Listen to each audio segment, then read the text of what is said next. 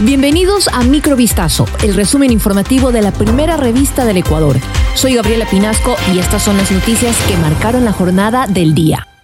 El ministro de Relaciones Exteriores, Gustavo Manrique, pidió este lunes en Bruselas, durante la firma de un acuerdo de cooperación con la Unión Europea, que el bloque comunitario exima de visado de corta estancia a los ecuatorianos por coherencia regional y por impulsar el turismo y los negocios. El canciller firmó junto al alto representante de la Unión Europea para Asuntos Exteriores, Joseph Borrell, un memorando de entendimiento para impulsar el diálogo político y la cooperación en la próxima década en presencia del presidente Guillermo Lazo.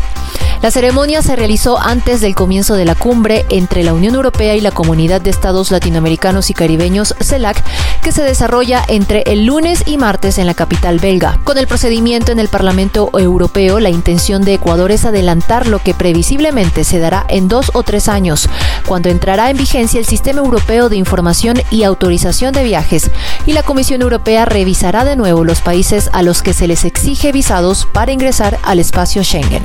El candidato asambleísta por el cantón Quinindé, Rider Sánchez Valencia, fue asesinado la noche del domingo 16 de julio tras recibir varios impactos de bala. El político fue atacado mientras circulaba en un vehículo en la parroquia La Unión del cantón Quinindé.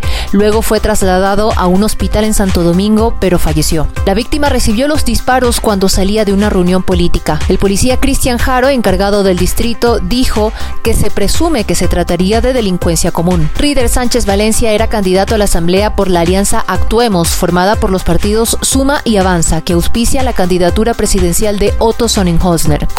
Un terapeuta físico guayaquileño que trabajaba en el Hospital General de Quevedo, en la provincia de Los Ríos, fue interceptado por delincuentes que le robaron y dispararon en la puerta de su casa. Los presuntos causantes de la muerte del fisioterapeuta ya fueron detenidos. Sucedió este lunes, aproximadamente a las 6 de la mañana con 45 minutos. Cristian Aguilera Lascano sacó su auto del garaje y lo ubicó en la parte exterior de la casa para dirigirse a su trabajo. Pero cuando estaba cerrando la puerta fue sorprendido por un grupo de delincuentes. Luego de forcejear, un sospechoso le disparó y escapó en una motocicleta. Se llevó el celular de la víctima. La policía siguió el rastro de los antisociales gracias a las cámaras de seguridad del sector y la ubicación del celular de la víctima. Es así que llegaron al sector 21 de enero, en donde estaban tres sospechosos.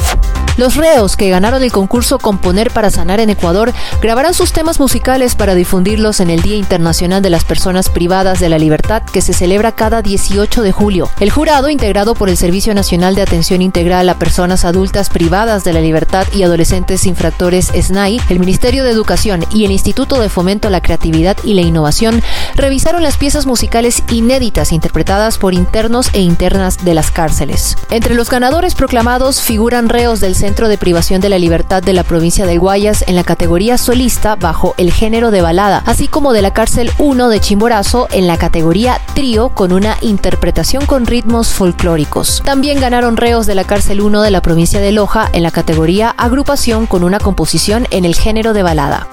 Un marinero australiano fue rescatado con vida tras sobrevivir durante más de dos meses a la deriva en aguas del Pacífico a base de alimentarse de pescado crudo y beber agua de lluvia. El superviviente, identificado como Tim Shaddock, de 51 años, fue encontrado la semana pasada en una embarcación averiada junto a su perra Bella, después de que un barco atunero lo avistara cerca de la costa de México. El marinero y su mascota partieron en abril de la ciudad costera mexicana La Paz, con destino a la Polinesia francesa.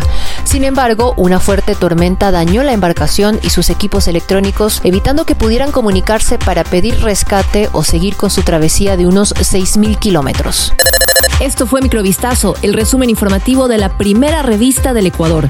Volvemos mañana con más. Sigan pendientes a vistazo.com y a nuestras redes sociales.